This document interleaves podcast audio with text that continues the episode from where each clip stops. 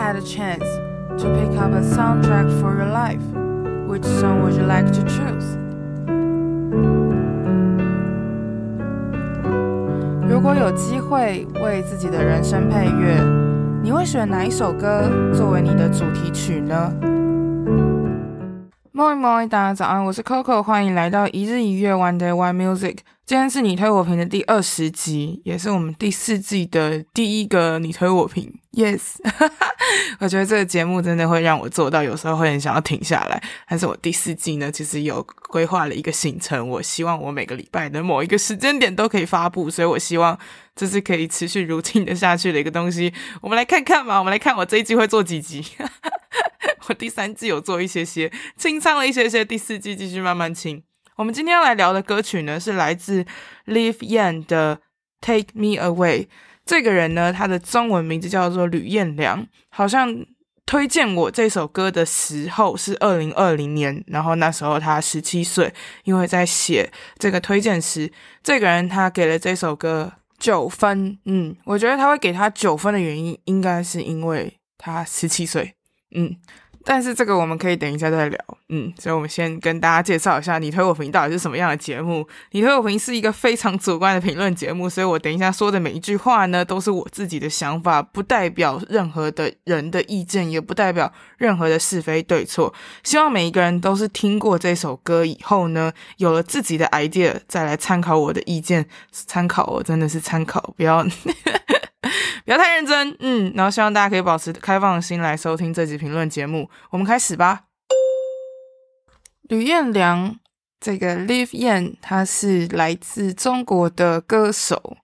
当时呢，这首歌被推荐出来的时候是二零二零年，所以他现在应该十九岁了。对，所以那时候他十七岁，现在他十九岁，是一个很年轻的音乐人。其实这一首那这一首 Take Me Away 有很多的元素。其实都做得蛮好的，他把很多的嗯 R&B 或者是说想要玩这种小小的 noise soul 的东西都蛮好的，都做得蛮到位的。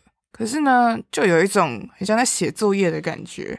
嗯，十七岁的确是一个非常小的年纪，十七岁可以写出这样子的作品的确不错。但是呢，有一些东西好像不是单纯只有写答案这么简单。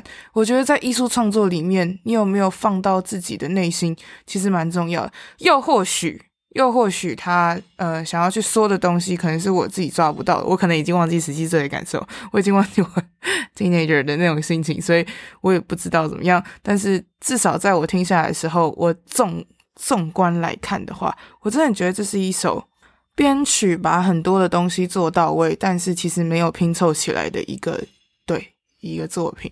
前奏其实有吊到大家的胃口，会让大家觉得诶，这首歌会觉得很好玩，甚至有加入一些传统乐器的声音啊，有一些 melody 是比较日系、比较东方的东西，就你一听就会知道哦，他想这样玩，或者是他想干什么，其实你都知道。但是呢，就是很像是我好像知道这些元素，我觉得它很酷，然后我把它丢出来给大家听，但。你有没有消化进去？这个人有没有消化进去成为他的东西？我觉得在这首歌里面是没有的。这首歌有个很可惜的点是，每一个东西其实都做超好。对，每一个东西其实，呃，收音、录音，然后编曲、词曲，其实都还不错，都有在水准之上。可是没有消化起来，没有消化起来这件事情，其实就会变得很不特别。你的东西就会变得很像是。大众化就是大家都做得出来，大家如果照着 SOP，然后看完那个 YouTube 上面的影片，都可以写出一样的歌，就是这样。这其实蛮可惜的。可是我觉得这么小的时间，呃，应该说这么小的年纪可以写出这样的作品，就代表你之后这个人之后一定可以写出更厉害的东西。他在 technique 技术或者是呃对技术上没有或者哈哈，技术上一定会。达到更高的境界。那至于他心中有没有去沉淀、消化这些东西，在嗯，把想说的话好好的说出来。其实我觉得这个是他应该还在努力的。在那个时候啦，十七岁的他，因为这首歌其实已经过了两年了，我也不能说他现在怎么样。对，我也不知道这个人、这个创作者他现在的生命状况是怎么样。但至少我现在听回去听那个时候的作品，会有这样子的想法。然后我想要借着这首歌跟大家讨论一个这个人他推荐我的时候写的那一句话，就是十七岁自编自制是一个理由或者是一个想法的话，我觉得他的确可以是年纪小，的确是有一个很 pure，然后你会觉得哇，你怎么可以这么厉害的感觉。